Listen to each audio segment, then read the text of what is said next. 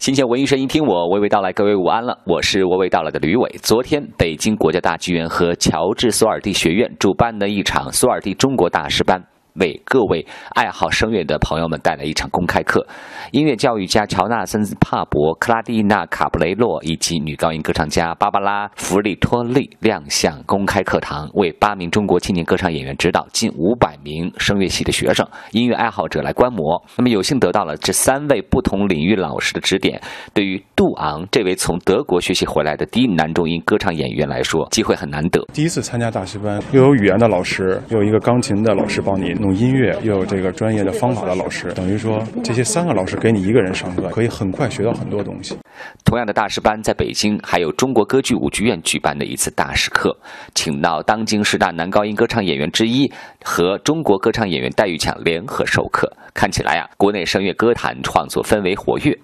而对中国历代书法文物藏品的研究，最近也有了新的动态。昨天，故宫宣布成立中国书法研究所。单霁翔院长接受实习记者夏洛兰专访时表示，这个中国书法研究所呢，是隶属于故宫研究院下面的一个向世界各地学者开放的交流研究历代中国书法作品的平台。现在成立中国这个书法研究院，跟之前书法的研究推进起到什么不同的作用？中国书法研究所呢，它是故宫研究院的一个下设的一个机构，主要是针对研究故宫学术研究的世界各地的专家学者搭建的平台。比如中国书法研究所有很多书法研究机构，他们以书法的。写的故宫的这个书法研究所呢的支撑的是我们的文物藏品。故宫呢有七万五千件叫法书，就书法藏品，还有两万八千件碑帖，非常重要。历代地方都研习书法，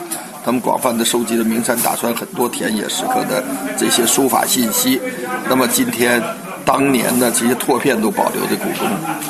这个而自然状态那些很多都损毁了、风化了。再有呢，就是故宫还有五万三千件绘画，里面有大量的题跋呀和大量的书法的配合绘画的作品，更多四万两千通尺牍，历代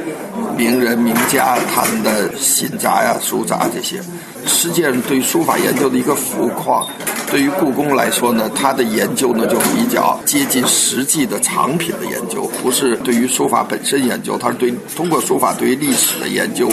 对于书法的传承的过程的研究，历代书法之间的比较的研究。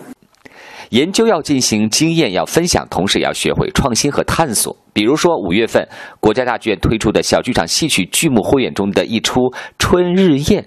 相当有创意，来听听剧目《春日宴》的导演、编剧李卓群的介绍。我们是一剧两格，一部戏有两组演员，分别是不同行当和不同流派的演员来进行演。第二个特点呢，就这个戏我们会有三条线索，在一个舞台上，同时可以看到特殊的十年、古代和现代，呃，三重时空的这样的一个叠换，展现到一对是古代的英雄美人，一对是现在的梨园伉俪，然后他们两对夫妻在面对这个。呃，艰难在面对的这个历史沧桑的时候，他们是如何携手度过的？